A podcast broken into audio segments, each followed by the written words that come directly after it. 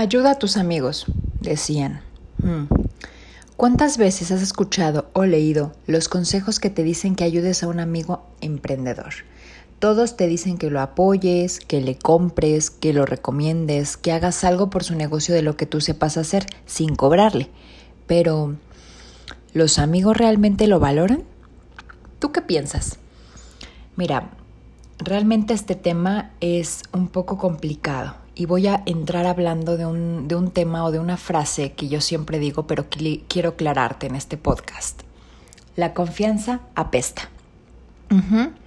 Siempre lo he dicho y no hablo del hecho de confiar per se, hablo del hecho que cuando más cercana es una relación, más confianza existe y se va perdiendo la pena. La gente dice, pues hay confianza, así que comienza a hacer cosas que si la confianza no existiera simplemente no haría, como si la confianza fuera un sinónimo o algo que careciera de valor. Es decir, que como ya hay confianza, ya nos tenemos confianza, pues ahora tenemos que dejar de hacer las cosas como las hacíamos antes. O pues vamos a bajar la calidad de las cosas porque ya hay confianza. No es lo que quisiéramos, pero es lo que muchas veces pasa. Así que te lo voy a ejemplificar en tres ámbitos de la vida. Pareja. Te puedo asegurar que cuando tu pareja y tú empezaban como novios y no había tanta confianza, no dejabas la tapa sucia del baño, ni tu ropa tirada, te arreglabas todos los días, tal vez no decías groserías, ni mostrabas tus malos hábitos, seguro que no.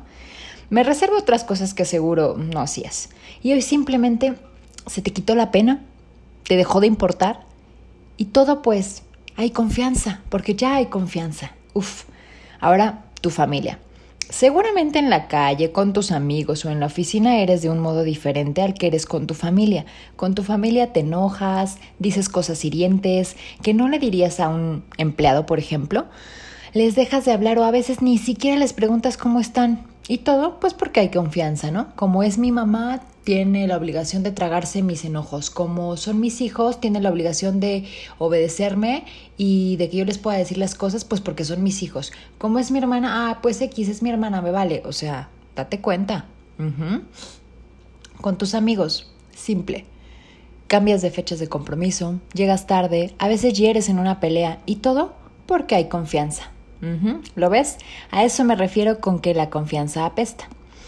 Ahora que ya estamos hablando el mismo idioma, vayamos al punto central. Eh, hay hasta, no sé, infografías, ¿no? De lo que debes de hacer cuando uno de tus amigos se emprende. Dice, si tienes un amigo que emprende, pues ayúdalo, compra, le recomienda, le dale like a sus publicaciones, comparte y todo. Lo cual es válido, sí, yo, yo no digo que no, es muy, muy válido. ¿no? O sea, hay que poner un paréntesis muy grande, ¿no?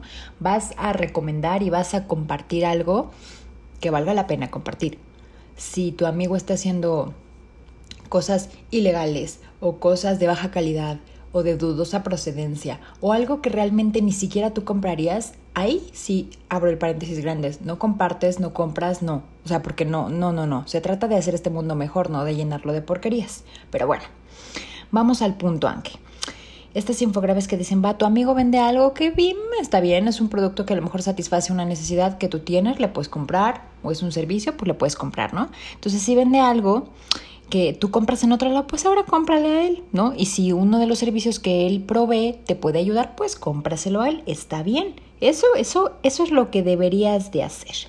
Si tú puedes darle un servicio gratis, y ojo, también voy a abrir otro paréntesis para ayudarlo cuando comienza, pues también puedes hacerlo, pero que no sea una eterna ayuda sin cobro, ¿no? Porque sí, un emprendedor ayuda a otro, pero el otro lo ayuda cuando se nivela, cuando ya tiene flujo, cuando ya. O sea, si, si a lo mejor empiezas ayudándolo y después te conviertes en su proveedor, pues lo que debería de pasar es que después te pague, ¿no?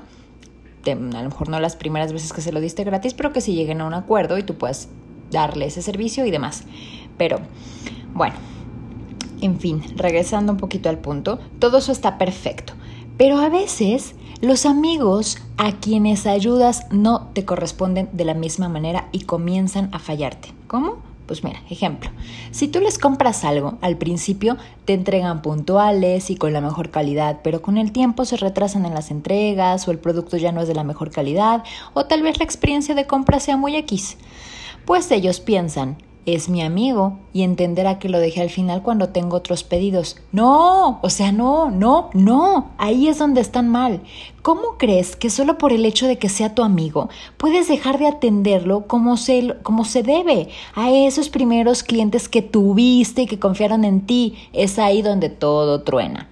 Y si el amigo deja de comprar, ahora sí es un mal amigo que no me apoya. ¿Qué incongruencia más grande? Es, es ahí donde como humanidad no digo como país o como comunidad, como humanidad no avanzamos, ¿no?